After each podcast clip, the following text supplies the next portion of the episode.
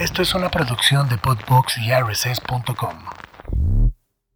Todo el mundo habla del amor, pero ¿qué es realmente el amor? No se sabe exactamente. Para unos, el amor lo es todo, es alegría, afecto, cariño, esperanza. Para otros, es amargura, sufrimiento, dolor, tristeza, odio. Nadie sabe con exactitud lo que es el amor. El diccionario dice que es un sentimiento de afecto, inclinación, ganas de estar con esa persona, que es compromiso y reciprocidad. Pero, ¿realmente será esto el amor? El amor está en todos lados, ya que todos amamos algo, ya sea un deporte, la naturaleza, el arte, o bien a una persona especial para nosotros. Muchas personas creen sentir amor, pero lo único que hacen es engañar a la persona y engañarse a ellos mismos. Este mundo es tan complicado que nos obliga a andar siempre al tiro. Al tiro con el trabajo, al tiro con la pareja, al tiro con el dinero, al tiro con los amigos, al tiro con la vida. Pero no te preocupes, aquí te ayudaremos a ponerte al tiro. Esto es Al tiro con la Grauri. Comenzamos. Hoy en Al Tiro con la Grauri tenemos un tema súper bonito que a todos nos gusta mucho porque a todos nos gusta sentirlo, recibirlo, darlo, no sé si sentirlo eh, para darlo o sentirlo para recibirlo, pero a todos nos gusta el amor.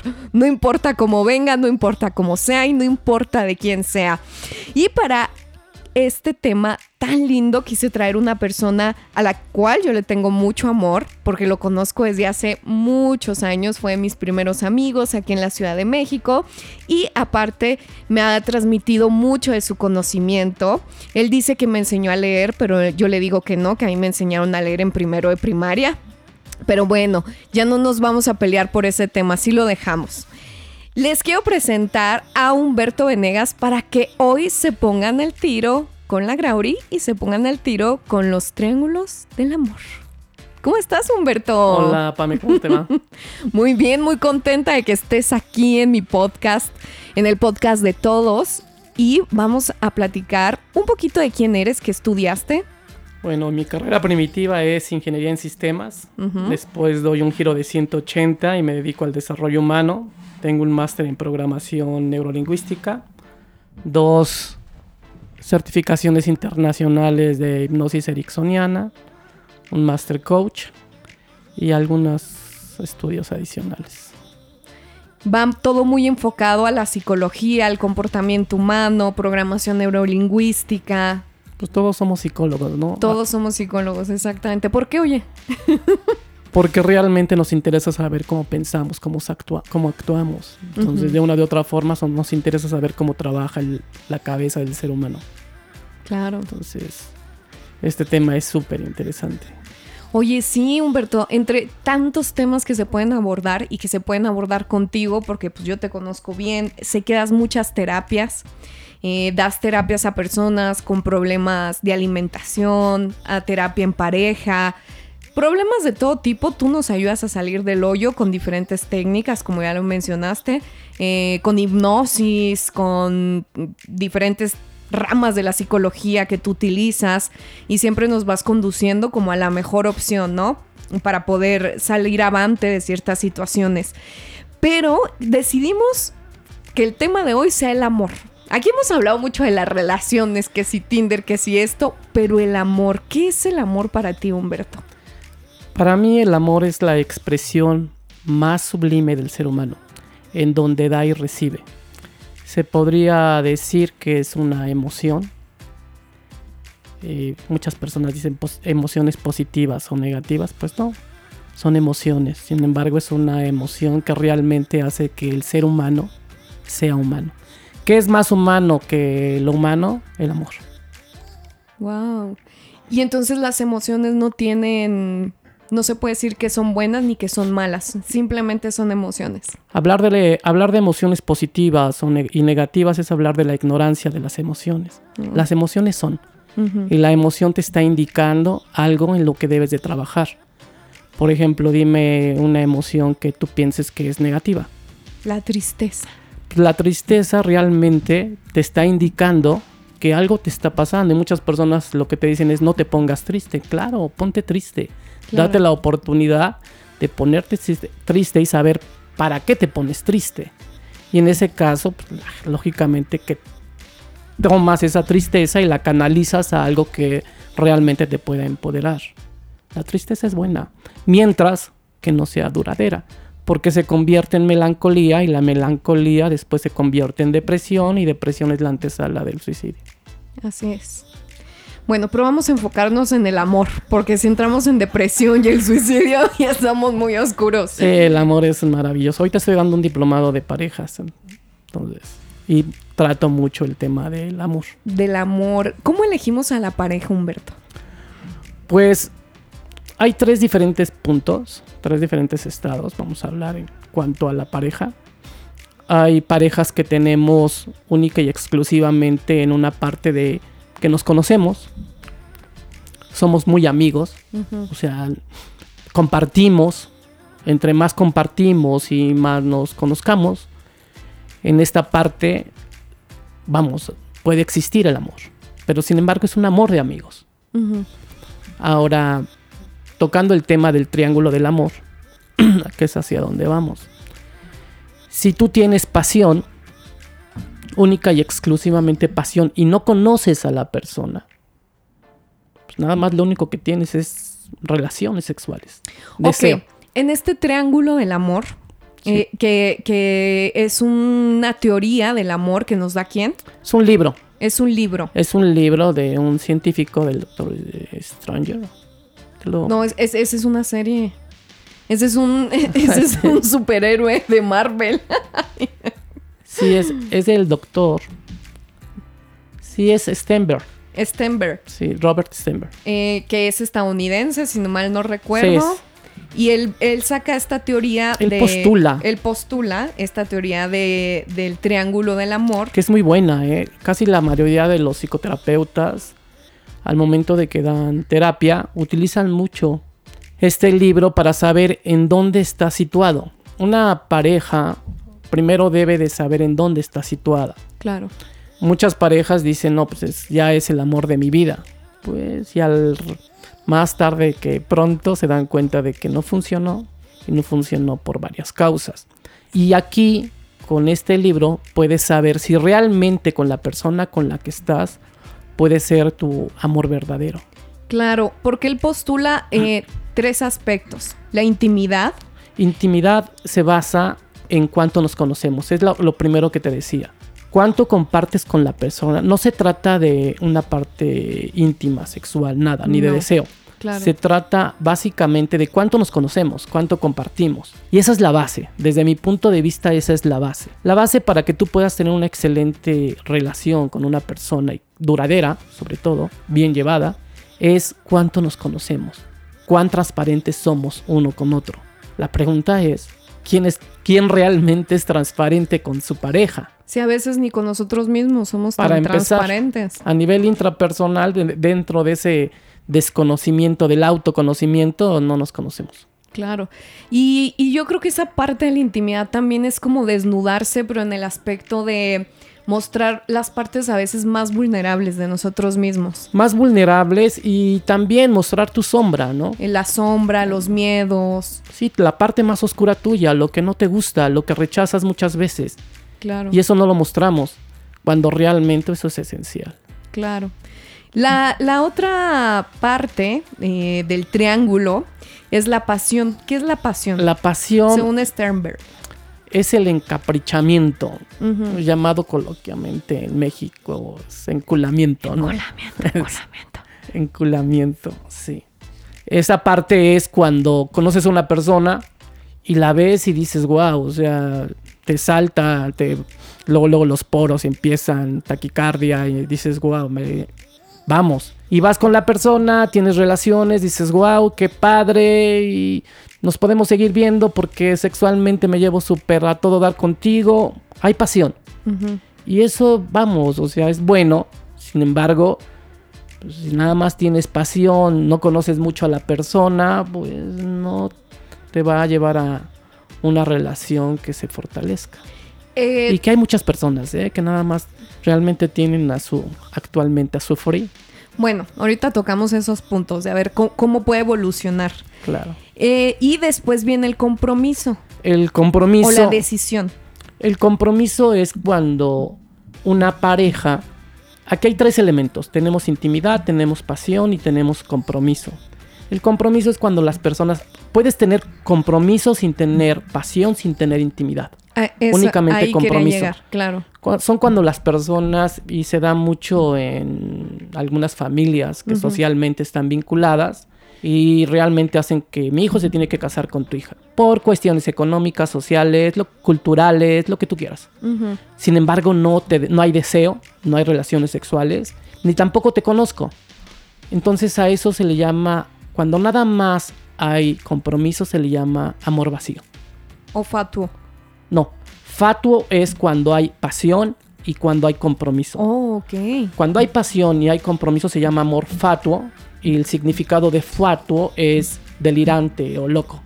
Ese sería el, Que no han llegado a esta parte de la intimidad, de Eh, No me- conocerse. exacto, hay, hay personas, y se da, ¿no? De que nos conocemos en un viaje a Cancún, puta, la hacemos, tenemos relaciones, me fascinas, a la semana me caso contigo Wow, y a los tres meses ya valió. Claro, porque no tocaron esa parte de la intimidad. La gente cree que tener intimidad es tener relaciones, pero la No, intimidad va más allá de, es la base del mí. acto carnal, pues. Sí, es la base. Claro. O sea, realmente la pasión es importante, muy importante, porque es el deseo, es la llama, es lo que hace que la persona, vamos, entre, se fusione con la otra persona. Es importante, sí. La intimidad es importante, las tres son importantes. Eh, si tenemos estas tres, tenemos el compromiso ideal. Vamos a pensar, vamos a bajarlo así. Si tienes únicamente intimidad, somos muy amigos, pero ni te deseo, la verdad. Ni quiero un compromiso Ni que- contigo. además, O sea, por decirlo, porque eh, es como el compromiso es, ¿cómo se dice?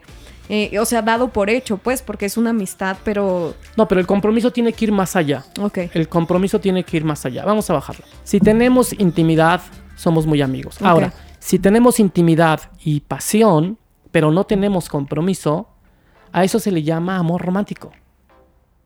¿Por qué? Porque nunca nos vamos a comprometer. Y hay parejas que así la viven, ¿eh? O sea, yo nada más nos conocemos mucho, tenemos relaciones, tú en tu casa, yo en mi casa, a veces este, yo, nos quedamos en tu casa, pero no, ni queremos formar una relación duradera porque además no quiero, porque tal vez mi trabajo me absorbe, Claro. tal vez mi profesión me, me absorbe y tal vez yo ni quiero comprometerme. Le tengo miedo al compromiso a muchas personas. Que eso creo que ahorita es lo que pulula, ¿no? En la, en la sociedad. No, ahorita por temas económicos, por temas No, y además, sociales. Sí, también, ¿quién se quiere ahorita comprometer? Situación económica, están los nuevos vínculos amorosos, hay muchas relaciones abiertas, yo doy muchas terapias, o sea, doy terapias de una persona y lo puedo decir porque ellos eh, me los iba a llevar a, a mi curso. Ella es bisexual, él es, eh, vamos, o sea, le, en relación abierta es heterosexual, pero puede andar con muchas mujeres ya ahorita ya realmente ya están en una relación más exclusiva. Ujú. Entonces pasa de todo. Entonces en esta parte pues muchas personas no se quieren comprometer. Me estoy muy a gusto con la parte de intimidad y con la parte de pasión, Pasión, claro. pero no me comprometo.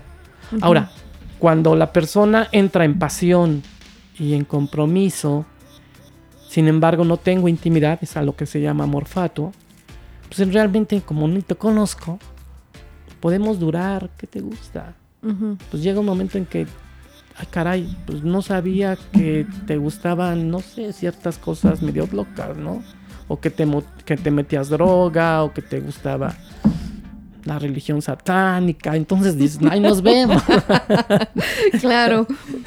Entonces Sí. pasan muchas cosas en las cuales pues, una persona, cuando conoces bien a la persona, pues ya no, te, no hay forma de que salga con domingo 7. Por eso la intimidad es tan importante. El conocerte es bien importante. El- primero el autoconocimiento, Pam.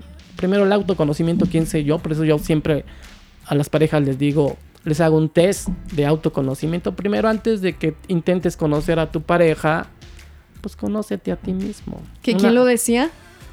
¿Quién lo- no, la Biblia es una de, la, Pero un filósofo. una de las primeras advertencias que se le hizo al ser humano es conócete a ti mismo. Bueno, está en el oráculo de Delfos, Exacto. pero también lo trae la Biblia. Entonces, esta parte es bien importante. Primero me conozco yo a nivel intra y después conozco a mi pareja. Después nos conocemos, formamos esa unión, ese lazo y después, lógicamente, entra la pasión.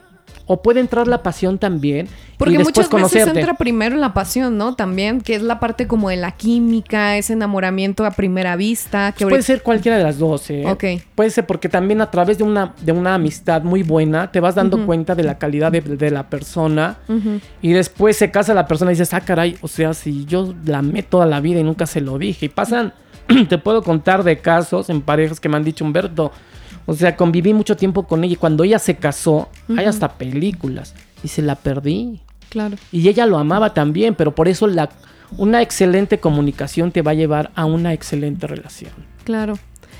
Y por lo general, cuando ya nada más tienes compromiso, son relaciones que ya han pasado muchos años juntas, que. Porque también todo va decreciendo. La pasión se va disminuyendo Ajá. porque ahí entra otra parte, otra parte donde se maneja una salud sexual y donde hay ciertos elementos dentro de esa salud sexual que se llaman olones. Ol- olones. Olones, H-O-L-O-N-S, olones. Y estos olones de la sexualidad son cuatro. Trabajan independientes, sin embargo, trabajan dentro de un todo. Todos tienen que, todos se combinan, todos se relacionan. Por ejemplo, el primer olón, y te esto viene a, a lo que me acabas de preguntar acerca de por qué disminuye la, la sexualidad. Hay personas, o sea, En promedio, ¿cuánto dura, oye? De- en una pareja, ¿cuánto dura como su mejor etapa sexual? vamos a hablar en tu lenguaje, en tu enculamiento, duran tres años. Si la persona pasa tres años, vamos, ya deja de ser enculamiento. Ujú. Ya le puedes decir que ya pasaste a otra etapa. Esas etapas son bien importantes. Las etapas de una relación, llámale pareja, matrimonio, lo que tú quieras, tiene diferentes años en los cuales se puede, y etapas. Y siempre hay una etapa, en, por ejemplo, en los tres años puede haber un rompimiento. Un rompimiento para seguir creciendo o para, ahí nos aquí se terminó la relación. Porque el conflicto, muchas veces en la pareja, la persona dice, ay, no, lo que menos quiero tener en conflictos. Ujú. Y es lo peor que puedes decir. Una pareja sin conflictos, olvídate, no es pareja. El conflicto es un regalo para saberlo arreglar, saberlo platicar, dialogar, llegar a acuerdos. Sin embargo, cuando hay conflicto, después la pareja se polariza. Entra una polarización en la pareja. ¿Qué pasa en la polarización de la pareja? Yo ya no veo mis errores, yo ya veo tus errores y después tú ves mis errores. Entonces nos estamos polarizando. Una vez que entra la polarización y vamos, no se arregla, por eso es tan importante ir a terapia. Vayan a terapia De pareja. de pareja, sí. y después entra algo que se llama la danza de la muerte. No, has- no sé si has visto en alguna vez en la calle que hay hormigas que van caminando en círculo, Claro. fluyendo en círculo. ¿Sabes de qué se mueren? De mareadas. De cansancio. Ah. no, pues si no son borrachos, ¿verdad? Se mueren de cansancio. Y en la pareja pasa igual. Hay algo que se llama, entran en caos y turbulencia. y como yo ya nada más veo tus errores y tú ves mis errores, esto nos va a llevar a que se termine la relación. Hay un rompimiento de pareja, hay un divorcio, entonces se termina la relación. También por la pasión, vamos a regresar a los solones para no salirnos. En los solones hay cuatro. En los solones está la reproductividad. Esa parte es vital. Ok. Vital porque eso se tiene que reemplazar con algo. Cuando el, el hombre en determinado momento, pues, ¿qué es lo que busca siempre un hombre? Reproducirse. Sí. Que por qué muchas veces al hombre no se le para cuando se pone condón, porque mentalmente dice no me voy a reproducir. Wow, claro. ¿Por qué? Porque el condón está Sí, obstruyendo. está Entonces, muchas claro. veces es un trabajo sexual en donde pues, ahora- ahorita con todo el tipo de enfermedades que hay, el pasar con el con Don Luis es, es importante, ¿no? Entonces, ese es la prim- el primer olón, el olón de la reproductividad. El segundo olón es el olón del erotismo. O sea, en la pareja tiene que haber erotismo. Me decía una pareja que tuve hace mucho tiempo, me dice, Humberto, es que, en serio, o sea, yo lo que quiero de ella es que use hilo dental, trae calzones del 80, no me excita y tiene un cuerpazo y yo le digo que se vista diferente, que utilice y no me hace caso. Entonces esta parte del erotismo es vital en una pareja, muy, muy importante la parte. Y muchas veces hay un tabú también dentro del hombre. La comunicación para el hombre más que para la mujer, hablar de sexualidad es, uff, o sea, olvídate, empiezas, vamos a trabajar la sexualidad y el hombre se sale. Pero, ¿por qué sucede esto si los hombres son más, mm, un poquito, no quiero utilizar la palabra agresivo sexualmente, pero son como más prácticos? Entonces, ¿por qué no hablar de sexualidad? Porque traemos muchas creencias desde la infancia. Mucho acerca de, y también sobre los medios ves una película porno y ves al hombre que casi, casi cuando se viene echa kilos y litros y litros de semen, ¿no? Y a veces tú avientes y dices, ah, caray, nomás aviente cuatro gotas, ¿qué onda? y entonces que tienes que tenerlo erecto tres horas y resulta que nada más... Entonces hay muchas creencias limitadoras que afectan a la mente, esa parte, también de infancia. Entonces todo ese tipo de creencias, por eso es tan importante esa terapia sexual en esta parte. Bueno, tenemos el, el olón de lo que es la reproductividad, tenemos el del erotismo, tan importante como el hombre como la mujer. Claro. Tengo una, también tuve una pareja que el esposo le decía, oye, pues, hazme feliz, ¿no? Y el cuate pesaba 90 kilos y ya la verdad con un cuerpazo. Y llegó un momento en que ella se empoderó tanto y dice, a ver, tú quieres una Barbie, pero pues también yo quiero un Kenny que tengo una ballena, o sea, entonces sí tiene que, por eso ese, es bien importante la comunicación. O sea, mantente bien, tú también mantente bien. Esta parte del erotismo, hay muchos juegos, hay cartas eróticas, hay muchas cosas para levantar esta parte. y que, que, se, que se puede prolongar esos tres años en 10, en 15, en 20. Olvídate. O sea, y entra después la parte de lo que es la afectividad, que es tan importante.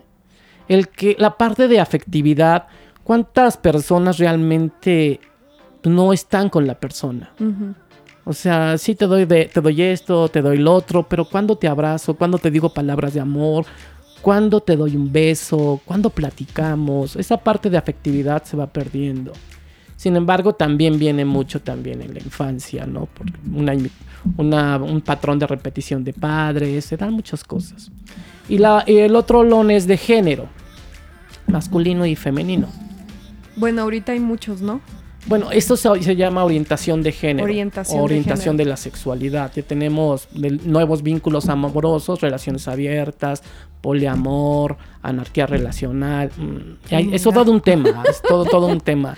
España acaba de reconocer más El poliamor, ¿no? No, más de 32 ah. géneros. O sea, 32, tú dices LGBT, chico, te cae No, ya. No, está... Va a ser innombrable. No, sí, ahorita es todo un tema, ¿eh? Porque también hay una, hay yo voy a dar una plática sobre el adoctrinamiento en los niños y es todo un tema. Todo un tema. Mm. Muy, muy, muy. Bueno, va a ser otro podcast. no, es todo un tema, esa es parte es muy importante. Entonces, en esta parte, ¿por qué se pierde la pasión? Porque hay que tener una terapia sexual. Por eso se pierde la el deseo porque también la pareja entramos en, ahorita Monotonía. con estrés. Estrés, claro. Hay mucho estrés, eh, esta parte de la economía. Ahorita la madre está fungiendo casi como padre. No, no, no, es, este tema es bien importante. Entonces, hay cosas que hacer para, para otra vez levantar la pasión, muchas, muchas cosas.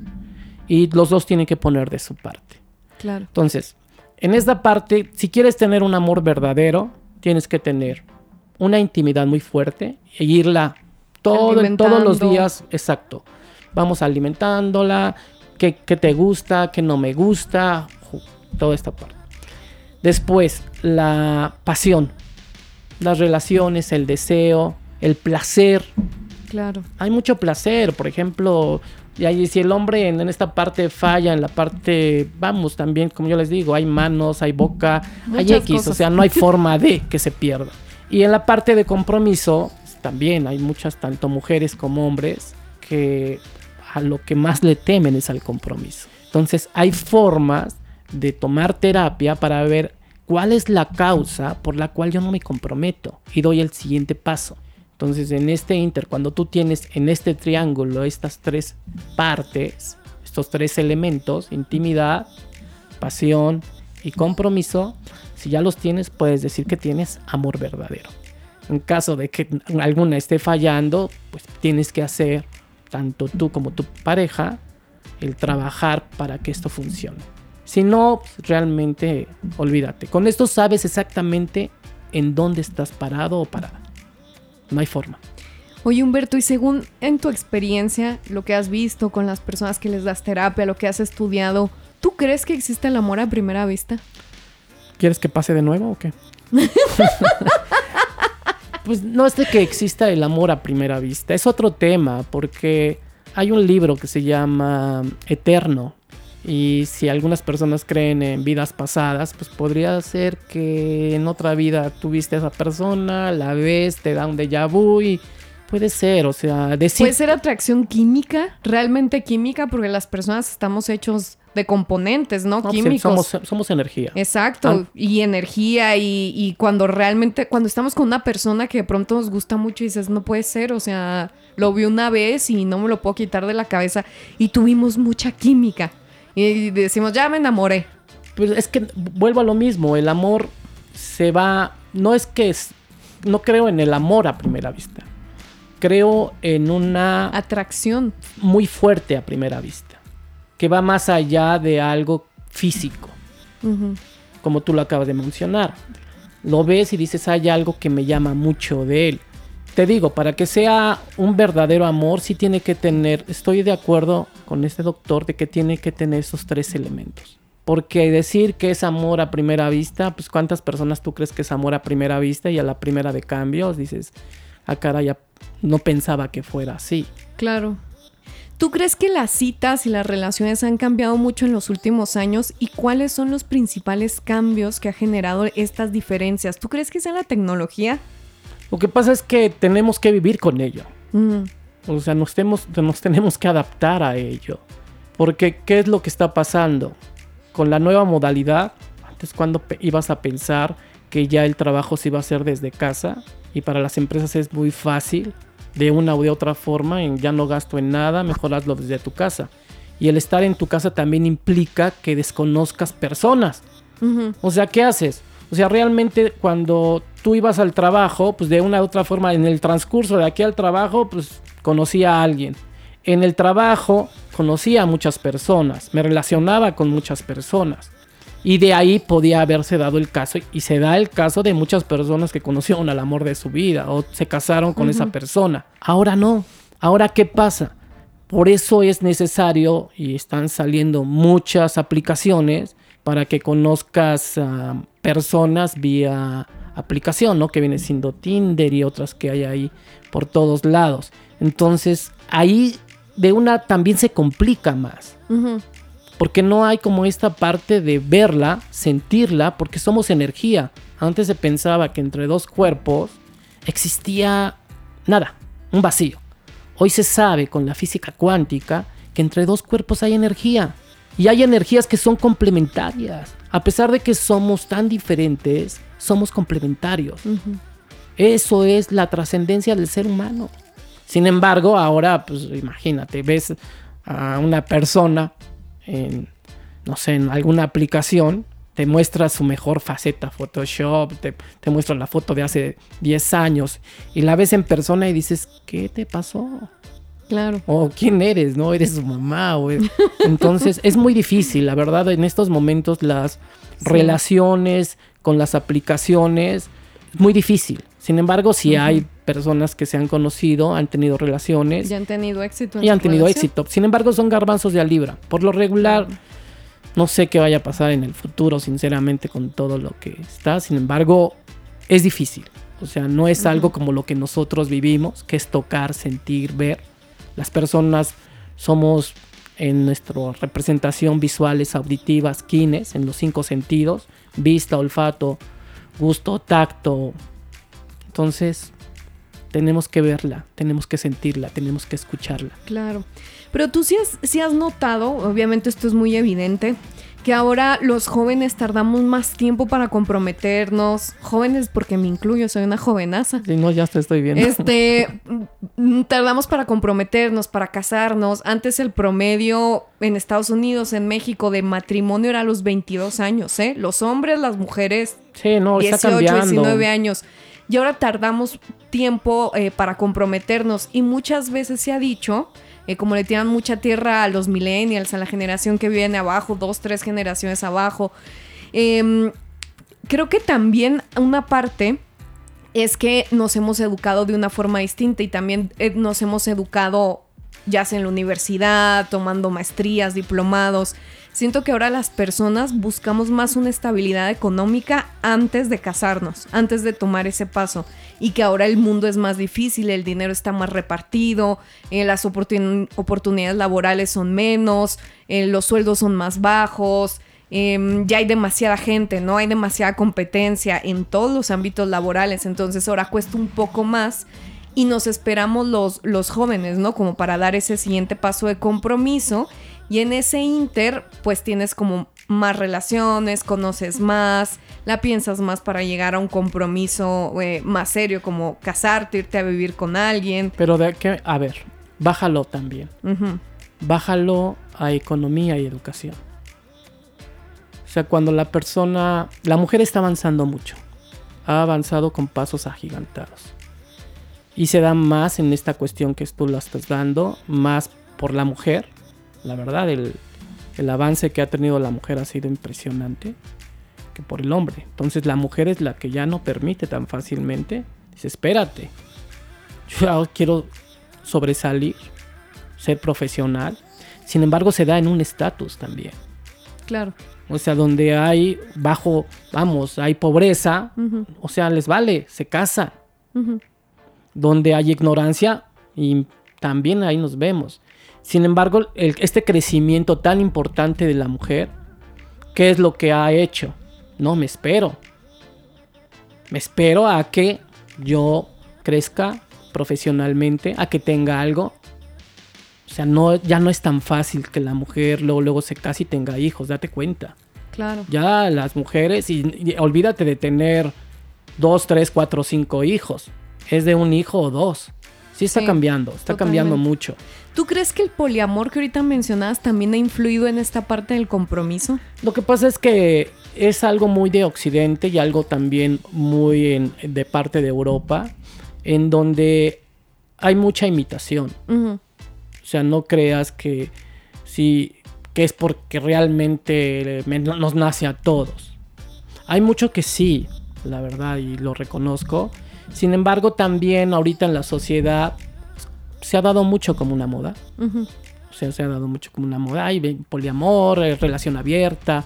Sin ¿Qué embargo, es el poliamor? O sea, poliamor es poli son muchos. muchos. O sea, pues, ah, vamos, aquí tú puedes tener dos hombres y una relación. Y los, es más, si los tres viven juntos. eh, es más, tú estás casada con una, pero andas con otro. Yo acabo de dar terapia a dos bisexuales y dos lesbianas y una bisexual. Y resulta que tuvieron problemas. es- esta es una relación poliamor. Y tuvo el O sea, las tres son novias. Sí, las tres son pareja. Ah, Bueno, no, no se puede decir parejas. Las tres han- tienen, tienen las, las tres tienen relaciones. Ajá. Y ella, la bisexual, quiso llevar a un hombre a la casa y las lesbianas dijeron, estás loca, ¿no? ¿Qué pasa?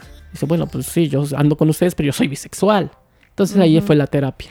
Pero eh, si es poliamor, o sea, bueno, somos las tres novias, pero no hay exclusividad. Yo Bueno. me puedo acostar con otra, con otro, con otra. Ahí es arreglos, porque si ella pudiera llevar, en este caso, también dentro de esa relación puede ser poliamor. Pero entonces no es lo mismo que relación abierta. Relaciones abiertas es cuando tú con tu pareja pueden andar con quien sea abiertamente. O sea, tú le dices, ¿sabes qué? Acabo de conocer a Pancha y me acosté con Pancha. Y te dice, ah, ok, está bien. Y él te llega y dice, ah, me acabo de acostar con Lupita o con Pepe. O sea, relaciones abiertas. Ok. Tú sabes de sus relaciones, él sabe de tus relaciones, pero ahí se tienen que llegar a acuerdos. Por ejemplo, en relaciones abiertas es mucho de, eh, por ejemplo, una pareja que dice, ¿sabes qué? Con la persona que yo me voy a relacionar o vamos, voy a tener relaciones, no me voy a quedar a dormir con ella. Y el acuerdo es, no nos dormimos con ellas. No siempre llegamos a casa. Ah, mira. Entonces, Qué decentes. pues son acuerdos. Los acuerdos son bien Sí, importantes claro, para claro, que no haya Claro, problemas. claro. Y mientras todos estén de acuerdo, pues no hay problema. Mientras que viva la paz. Mientras que iba la paz y el amor. El amor. Oye, dicen también, por ahí he, he leído, he escuchado, Dice un pajarito. dice un pajarito que entre más grande te cases, más va a ser dura, va a ser más duradero tu matrimonio. Mm, Es que ese es un mito. Pero O yo realmente se- creo que sí, Humberto, porque yo he visto muchos excompañeros míos que se casaron a los 21, 22, ya están divorciados, con hijos. No, pero es que la madurez no te la da la edad. no madurez, pero yo siento que muy joven, uno, como tú bien lo decías, no te conoces y y no, no, no sabes con quién estar. Bueno, o sea, pero volvemos a lo mismo. O sea, yo siempre he dicho que dentro de una relación, lo que siempre salva la relación es el amor. Por eso es tan importante el amor. Cuánto yo te amo. Porque cuánto amor existe entre tú y yo hace que doblemos muchas veces. Entonces, y esa parte es mucho de la relación. Cuánto yo puedo dar por ti y cuánto tú puedes dar por mí. Y muchas veces nosotros venimos con manías de generaciones. ¿Qué tanto nos afecta eso? ¿Qué tanto nos afecta ser hijos de padres divorciados, de padres que nunca se dieron afecto, eh, de padres que maltrataban a, a su pareja, ya sea hombre, mujer? Depende.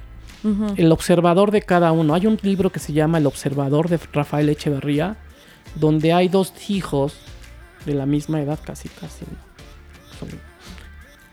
gemelos y tuvieron el mismo padre, la misma madre, el mismo hogar. El padre era un patán. Uno de ellos sale, la verdad, peor que el padre. Eh, drogadicto, mal padre, abusador. Y el otro sale diferente. Y a uno le preguntan, ¿y por qué eres así? Y él contesta, ¿cómo no voy a ser así con el padre que tengo? Y al otro le hacen la misma pregunta, oye, ¿por qué tú eres buen padre? Ti- Tienes una profesión excelente. Y dice, pues, ¿cómo no voy a ser así con el padre que tengo? Es la misma respuesta. ¿Qué cambia entre uno y otro? Lo que tú traes por dentro. O sea, ¿cuántas personas no has conocido que tú dices, put, o sea, creció en un buen hogar, yo conozco a sus padres y es un patán, es un drogadicto, es un borracho, es lo que tú quieras, ratero. Y hay personas que tú dices, wow, o sea, este cuate creció en un, el papá borracho, la mamá prostituta y es una excelente persona. Claro, no nos tiene por qué determinar nuestro pasado, O sea, sí- nuestra vida. Exacto. Sí son clave, sin embargo no es factor. Claro. El factor es uno. Entonces, tu propia conciencia, Sí, tu propia evolución, todo lo que has vivido durante todos los años de tu vida, Y también que has, has- cómo te has formado, qué has visto, qué has leído, qué has escuchado. y hacerte cargo de. Exacto. Porque si eso, vas- eso me gusta, hacerte cargo de. Porque hay personas que justifican, ah, pues mi papá es borracho, pues yo también le voy a ganar, ¿no? O sea, si es competencia, si mi, pap- si mi papá le ganó a mi abuelo, pues yo Sí. le voy a ganar a mi papá. Claro. Entonces, Cre- creo que esa parte es como lo más fácil, ¿no? Irte por el camino fácil y no remar, por así decirlo, contracorriente, ¿no? De, de uno lo que trae cargando, de ser mejor, de mejorar las generaciones, de limpiar como ese karma. Es que es el compromiso. Es el Pam. compromiso exacto que uno Porque tiene en esta vida, creo yo. Recuerda la, la diferencia que existe entre, yo siempre le pregunto a la gente, en la relación, ¿estás comprometido o estás involucrado? Acuérdate de la metáfora. Me, me acuerdo perfecto, pero cuéntanosla tú. Es- Esa es muy buena para que la escuchen y la apliquen en su vida. En, en la pareja, cuando estén, pregunten, a ver, Panchito, ¿estás comprometido o estás involucrado? Y si les dice, estoy comprometido, les dicen, mira, te voy a contar una metáfora. Sale una gallina. Cuá, cuá, cuá, cuá, cuá, y la gallina, ya sabes, cacarean el huevo que pone, ¿no? señora vaca, señora vaca, ¿qué pasó, mi gallinita? No, pues sabe que estoy súper comprometida. ¿Con qué gallinita? Pues con Pancho, el dueño de la granja. ¿Por qué gallinita? Pues en dos semanas tiene un desayuno, siete personas, 14 huevos. Llevo un huevo diario, llevo una semana, siete huevos. ¡Wow, gallinita! Y me voy por el octavo. Uh, está súper comprometida, gallinita. Señora cabra, señora cabra, ¿qué pasó, gallinita? Pues estoy comprometido con el huevo, con el dueño de la granja. ¿Por qué? En dos semanas tiene un desayuno, siete personas, 14, hu- 14 huevos, llevo siete, voy por el octavo. Wow. Y va de, de animal en animal en la granja y en eso baja el búho. Señor búho, señor búho, espérese. ¿Qué pasó, gallinita? Pues estoy súper comprometido con el dueño de la granja. ¿Por qué, gallinita? En dos semanas tiene un desayuno, siete personas, 14 huevos, llevo siete, voy... A ver, a ver, a ver, tranquila, gallinita. Tú no estás comprometida, estás involucrada. Uy, que se peina la gallina. Dice, no, está loco, señor búho, yo estoy súper comprometida. Dice, no, no, no, no. Comprometido, el cerdito, porque son huevos con jamón y tocino. Hay una gran diferencia, hay una enorme diferencia entre estar comprometido a estar involucrado. Entonces, hay que estar comprometido siempre. En todo lo que hagamos. En todo lo que hagamos. Oye, ¿y por qué, Humberto? Yo te tengo una pregunta. A ver, tú, tú como psicólogo, como psiquiatra, como todo lo Psico- que eres. Psicoterapeuta, psicoterapeuta. No, los psicólogos son otra onda. ¿Por qué cuando nos enamoramos nos volvemos tan posesivos? Pues estás generalizando y no es eso. No, Bueno, o sea, no, bu- bueno, bueno, no, hay alguna- una media, debes- debes hay una media no, en la que cuando tú uno debes, de, se tú debes, de, enamora, debes de decir por qué algunas personas exacto, ¿por qué algunas personas cuando se enamoran sí, se porque- vuelven más Sí, posesivas? porque si no se escucha como proyección. Sí, claro. Ok. ¿Por qué algunas personas? Porque realmente en alguna parte de su vida y sobre todo en la infancia pasó algo dentro de su núcleo familiar. O pudo haber también existido alguna neuroasociación en alguna parte de su vida, puede ser en la secundaria o puede ser en la prepa, que también sucedió algo muy fuerte. Entonces, hay un- ser posesivo tiene una intención positiva. ¿Qué es una intención positiva? Gano más siendo posesivo que no siéndolo. Entonces, lo que tenemos que hacer es ver qué es lo que ganas para encontrar la causa y que ya no seas tan posesivo.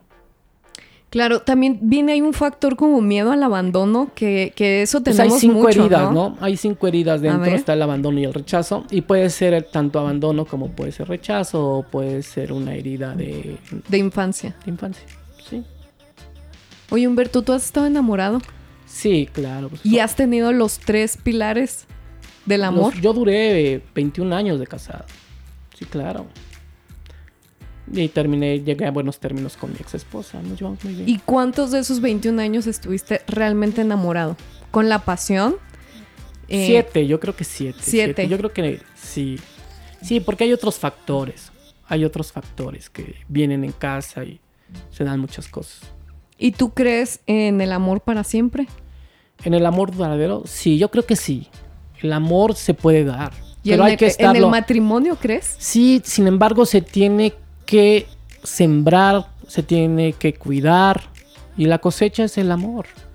Sin embargo, es diario. O sea, muchas personas podrían decir es utópico. Yo no creo. Yo creo que sí. ¿Cuántas realmente parejas ya ancianas ves que tú dices, wow, siguen, siguen jun-" y además se ven con amor? O lo que pasa es que el amor tiene diferentes facetas. Y dentro de esas facetas, pues muchas veces, si no existe tanto amor, se puede romper fácilmente. Claro. Pero cuando hay un amor, vamos, digo, es como, aunque sea, aunque sea la metáfora medio tonta, cuando sale un avión de un punto inicial a un punto destino, pues todo el mundo piensa que el avión va derecho hacia ese destino. Falso.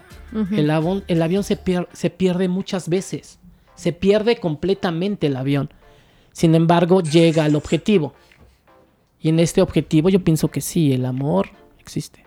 Porque por ahí dice una canción que es verdad que la costumbre es más fuerte que el amor. Sí, el buen Juanga, ¿no? Exacto. Gran poeta chihuahua. Bueno, no es chihuahuense, es de Michoacán, De- pero adoptado por nosotros. Sí, de tu tierra. Es que yo voy más a que dentro de esa costumbre hay amor. O sea, yo voy mucho a... O si es más grande la costumbre que el amor, es que en esa costumbre hay amor. Entonces, eso hace que siempre surja esa relación. Entonces, la- el amor podría decirse que es algo positivo, sin embargo, puede volverse algo no tan positivo. Por eso te digo que no hay emociones positivas ni negativas. Vamos a manejarlo en el amor. El amor es amor, pero realmente llevarlo a un nivel más alto se puede convertir en celos se puede convertir en lujuria. ¿El amor puede- realmente se convierte en celos? en la- sí, llevar- llevándolo por otro camino, claro. Posesión, Posesión, lo que te sí, preguntaba. dependencia. Entonces son muchas cosas. Entonces, no son, hay... son como cosas que careces o traumas que traes y luego te enamoras y ahí se exacerba todo, ¿no? Porque casi siempre en la relación cuando estás con una persona, la persona es tu espejo. Sí, muchas veces te espejeas con la persona. El amor lo tienes que sentir, vivirlo, porque muchas personas eh, no quieren amar y por miedo a, Claro. ese miedo a. Y sin embargo dejas de sentir algo tan maravilloso como es el amor. El amor es... ¿Qué es el amor para ti entonces? Descríbelo con tus palabras. Yo lo definiría, el amor es algo más allá de un sentimiento, porque envuelves todo tu ser, toda tu energía. Es donde va implícita el alma, el espíritu, la mente y el cuerpo. Claro. Yo diría que es un acto de fe, Humberto. Pues e- eres una mujer de fe, yo diría. Es un acto de fe. Como saltar al vacío y pensar que no te vas a madrear tanto. Que vas a salir ileso. Qué bueno que pienses así. Qué lástima que pienses así casi. Me... ¿Tú has estado enamorada, Chayo? Sí, Una vez. Chayo dice que una vez. ¿Tú, Iram? Siempre. Siempre. Vivo, vivo para el amor. Ese es un De romántico. pareja. Y me vuelve un romántico. Te voy a cantar esa. un soñador eterno.